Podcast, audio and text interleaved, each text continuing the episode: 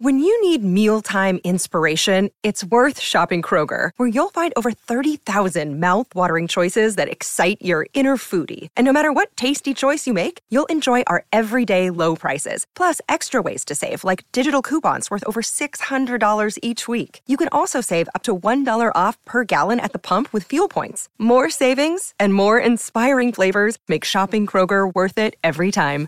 Kroger, fresh for everyone. Fuel restrictions apply. Another day is here, and you're ready for it. What to wear? Check. Breakfast, lunch, and dinner? Check. Planning for what's next and how to save for it? That's where Bank of America can help. For your financial to-dos, Bank of America has experts ready to help get you closer to your goals. Get started at one of our local financial centers or 24-7 in our mobile banking app. Find a location near you at bankofamerica.com slash talk to us. What would you like the power to do? Mobile banking requires downloading the app and is only available for select devices. Message and data rates may apply. Bank of America and a member FDIC. Hola, esto es New Books Network en español.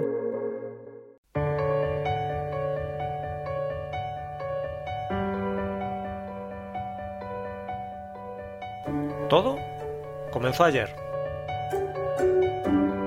Un podcast de la Asociación Española de Historia Económica.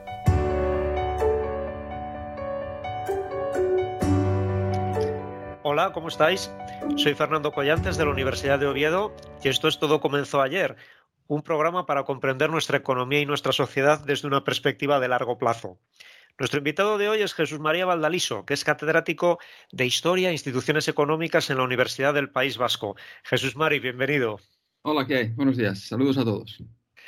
Jesús María Valdaliso es, además de un especialista en la historia económica del País Vasco, uno de nuestros grandes expertos en el campo de la historia empresarial y, la historia de los sistemas de innovación. Entre sus muchos libros encontramos Los navieros vascos y la marina mercante en España, 1860-1935, La familia Aznar y sus negocios, 1830-1983, BBK, 1907-2007, y en colaboración con Santiago López, Historia Económica de la Empresa ha sido presidente de la Asociación Española de Historia Económica y hoy está con nosotros para hablar sobre su último libro, escrito junto con su compañera Elena Catalán. Se titula Historia del Parque Científico y Tecnológico de Vizcaya, 1985-2020, y acaba de publicarlo el Servicio Editorial de la Universidad del País Vasco. Jesús Mari, quizá lo primero sería situar a nuestros oyentes en el País Vasco a la altura de 1985, cuando comienza vuestra historia, eh, porque, claro, hoy la economía del País Vasco es una referencia en España, en Europa, pero hacia 1985 se enfrentaba a una crisis industrial durísima de la que otras regiones españolas y europeas de características similares tuvieron grandes dificultades para, para sortear. Sí, sí, efectivamente. Eh, en aquel entonces se estaba iniciando un proceso de reconversión eh, en el País Vasco de sectores como el acero, astilleros, bienes de equipo, que eran sectores muy, muy importantes en, la economía vasca y en, en, la de Vizcaya en particular. Y junto a ellos otros sectores más pequeños también estaban pasando por dificultades, como las armas, la máquina herramienta, el papel y otros. Y a este proceso de, crisis muy dura de una región, de una antigua región industrial especializada en, sectores maduros, había que añadir, en el caso vasco, el impacto muy negativo del terrorismo sobre la actividad empresarial, eh, sobre las relaciones laborales y sobre la inversión de capital extranjero, sobre las inversiones exteriores. Lo que sucedía es que se estaban literalmente cayendo, cerrando decenas, por no decir centenas, de empresas. Y hay muchísimas anécdotas en ese sentido.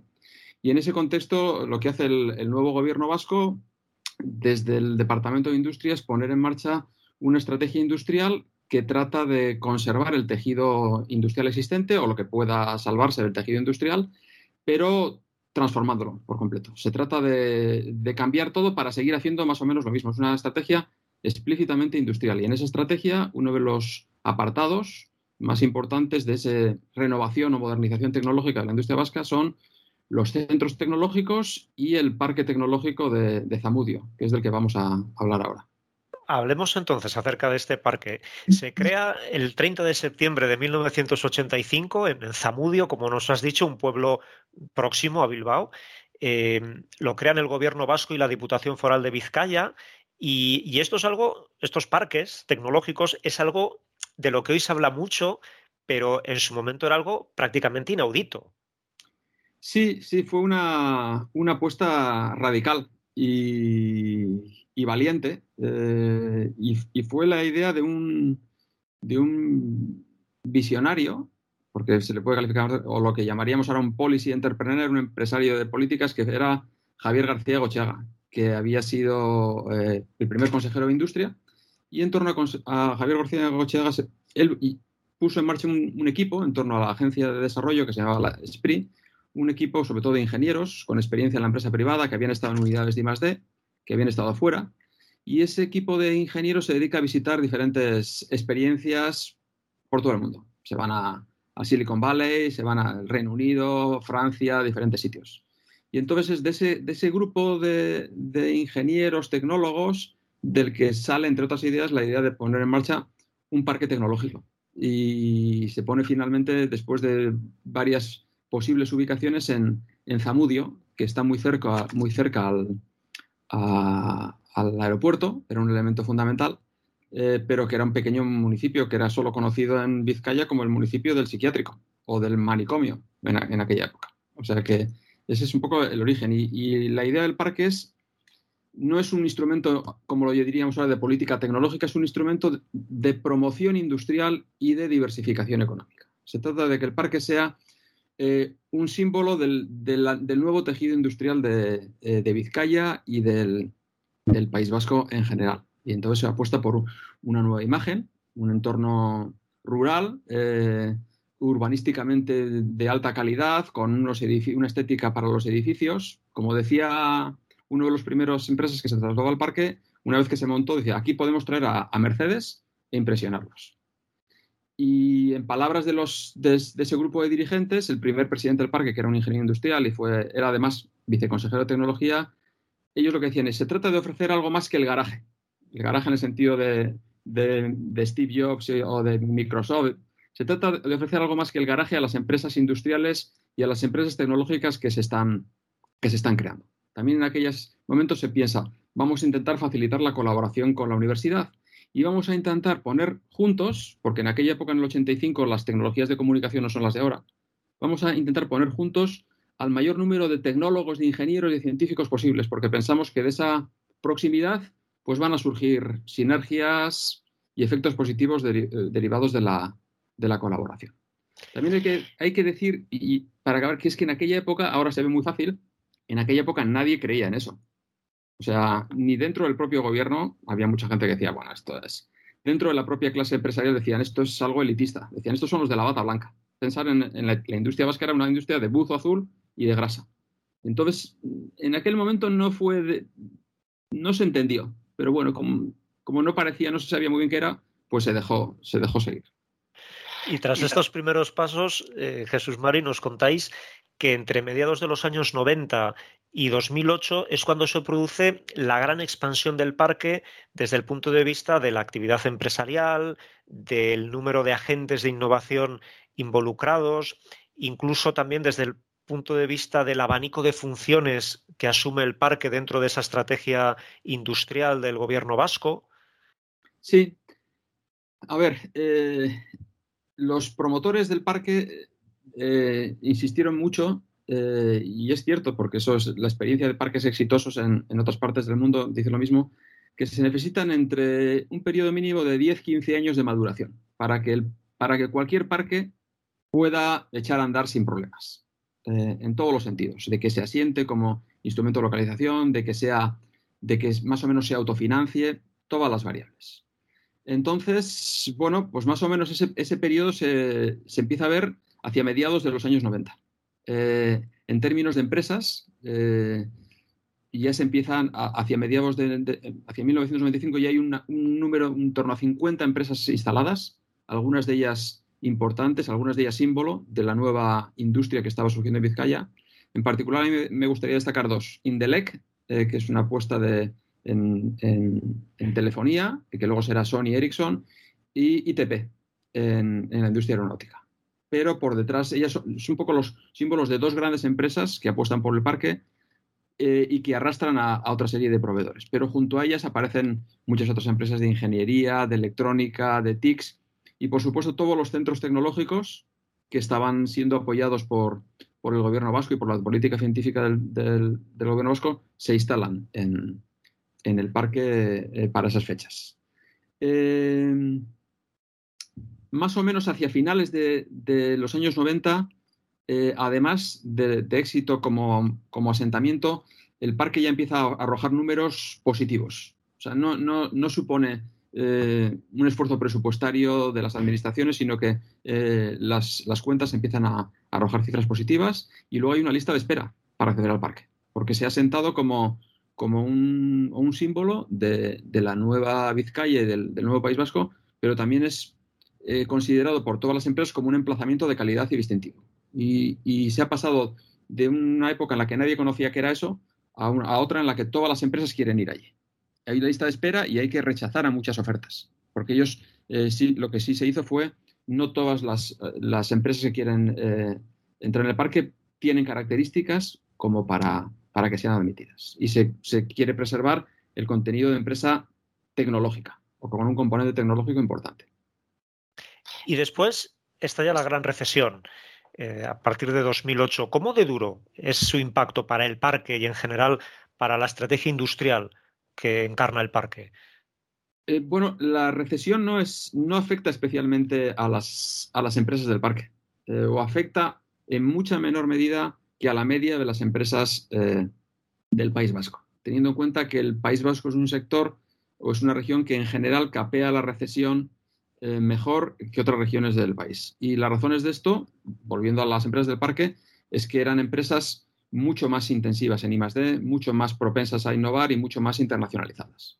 Entonces, algún medio de comunicación la, de la época calificó a, a, los parques vascos como los oasis de la crisis, porque realmente en términos de empleo, en términos de facturación, no se vieron excesivamente afectadas. Y lo que, lo que está sucediendo en los años inmediatamente anteriores a la crisis y durante la crisis es que el parque sigue con, con una estrategia de esas de medio largo plazo, pues en la estrategia de biociencias, de crear un polo de biociencias importante, la estrategia de expandirse hacia, hacia la universidad y crear, abrir un campus científico eh, al lado de la Universidad del País Vasco en, en Leioa y otra serie de proyectos. O sea que en ese sentido, eh, podríamos decir que el parque no solo resiste y resiste bien a la crisis, el parque. Cuando hablamos del parque hablamos sobre todo de las empresas y de los centros que están allí. Eh, y que además reacciona y pone en marcha nuevos proyectos. A la hora de hacer balance de estos 35 años de historia, seleccionáis 24 variables y llegáis a la conclusión de que en hasta 17 de ellas los resultados del parque han sido muy positivos. Eh, ¿Cuáles piensas que son las empresas o, o, sectores que mejor ilustran este éxito? Nos has hablado de telefonía, aeronáutica, biociencias. Uh -huh. Eh, bueno, eh, las variables, el ejercicio de, selección de variables se ha hecho en función de, de las diferentes funciones que el parque va asumiendo a lo largo de la historia, que es algo que antes me has preguntado, que a, asume nuevas funciones. Nosotros hablamos, distinguimos entre un parque 1G, un parque 2G y un parque 3G, eh, jugando un poco con, con, la tecnología de comunicación. Digamos que, que, el parque ha mutado hacia un parque 2G y empieza a asumir funciones de promoción de la innovación, de bio, eh, bioincubadoras de empresas bio o de otro tipo de empresas, promoción de la, de la actividad empresarial y, luego prosigue hacia, otra, hacia, otras funciones. Digamos que en general, sintetizando el parque, pasa de ser una infraestructura tecnológica, sobre todo de, de, suelo, a un ecosistema de innovación. Eso es lo que le dicen sus promotores, les gusta mucho decir, pero en realidad yo creo que, que van por ahí los, los tiros. Sectores, pues en, el, Vizcaya, electrónica, ingeniería, bios y centros y, centros y unidades de I+.D. Pero igual, más que hablar de sectores, quizás sería interesante hablar de características de empresas, eso es algo que siempre se ha cuidado aquí. Y, por ejemplo, para el lector, para que tenga unas cifras medias eh, del último quinquenio, 2015-2020, si comparamos una serie de indicadores de, de I D de las empresas del, de los parques vascos, que hay, además del de Vizcaya, hay otro en Vizcaya, en Guipúzcoa y otro en Álava. Con la media de las empresas de los parques españoles nos encontramos con que son más grandes las de los parques vascos por facturación y por empleo, invierten más del doble de la media en I D respecto a la facturación, un 10% los parques vascos, un 4% los parques españoles, y tiene más plantilla dedicada a la I+.D. Un 30% de sus empleados son I+.D. frente a un 20% que es la media de, los parques españoles. Entonces, digamos que, hay una apuesta clara por, por la I+.D. y por la innovación, por dedicar recursos sistemáticamente y personal a ese tipo de trabajo. Yo creo que eso explica las razones del éxito. Más que... Quiero, sí, quiero terminar precisamente planteándote esta pregunta, que es la pregunta del millón. ¿Cómo se explica este éxito? Porque hasta ahora parece todo muy fácil, eh, pero lo cierto es que en el tiempo que ha pasado desde entonces se han creado parques de este tipo en otros lugares en España con inversiones públicas en muchos casos también bastante considerables y sin embargo no parece que en todos ellos se hayan registrado unos resultados tan positivos. Vale, ahí hay dos cuestiones. Una es la fácil, que es responder a por qué eh, el Parque de Vizcaya, digamos que es un éxito relativo respecto a algunos otros parques españoles. Y la complicada que es eh, cuáles son las razones mm, de éxito en un mundo global como, como, actual. Voy a responder a la primera. A la segunda espero que responda, y de esto hago publicidad, el, conferenciante invitado al congreso que vamos a celebrar en la asociación en Bilbao en el próximo septiembre, que es Dan Brednich, que tiene un libro reciente, Innovation in, Real Places, que ha recibido varios, varios premios y que es un conferenciante, yo lo he visto alguna vez, eh, espectacular y que habla de eso. Eh, ¿Por qué no puede haber eh, mil Silicon Valley repartidos por el mundo? Yendo a los parques. El resto, pues a, los que escuchen el podcast, que vayan al Congreso de Bilbao. Yo creo que hay cuatro explicaciones o hay cinco factores que explican el relativo éxito del, del Parque de Vizcaya.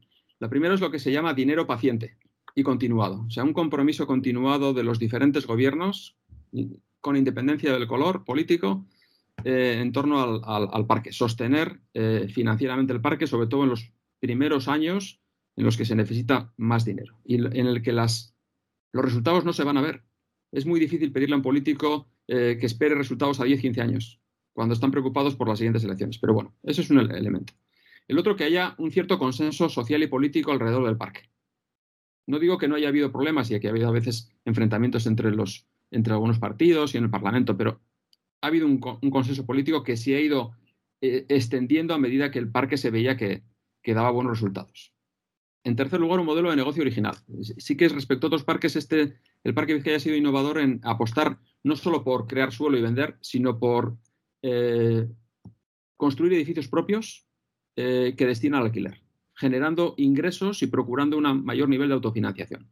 Y por lo tanto, eh, descargando del esfuerzo financiero a las administraciones públicas. En cuarto lugar, tener sociedades gestoras eficientes y efectivas y, proactivas. Y yo creo que esta sí, sí lo ha sido. Es un plantel, una plantilla muy pequeña que ha hecho muchas cosas. Y luego, por último, claro, sin las empresas y los centros que están en los parques, el éxito no se puede, no se puede aplicar, no se puede explicar. Así que yo creo que esos son los factores fundamentales y sobre todo los, ese dinero paciente y ese compromiso continuado y a largo plazo de las administraciones públicas, creo que es un elemento, elemento fundamental. Jesús María Valdaliso, catedrático de Historia e Instituciones Económicas en la Universidad del País Vasco y autor, junto con Elena Catalán, del libro Historia del Parque Científico y Tecnológico de Vizcaya, 1985-2020, publicado por el Servicio Editorial de la Universidad del País Vasco. Muchas gracias por acompañarnos en el programa de hoy. Gracias a ti, Fernando. Un saludo a todos. Nosotros volvemos en 15 días y lo haremos con Manuel Yorca y Rory Miller. Charlaremos con ellos sobre la historia económica de Chile, porque también en América Latina todo comenzó ayer.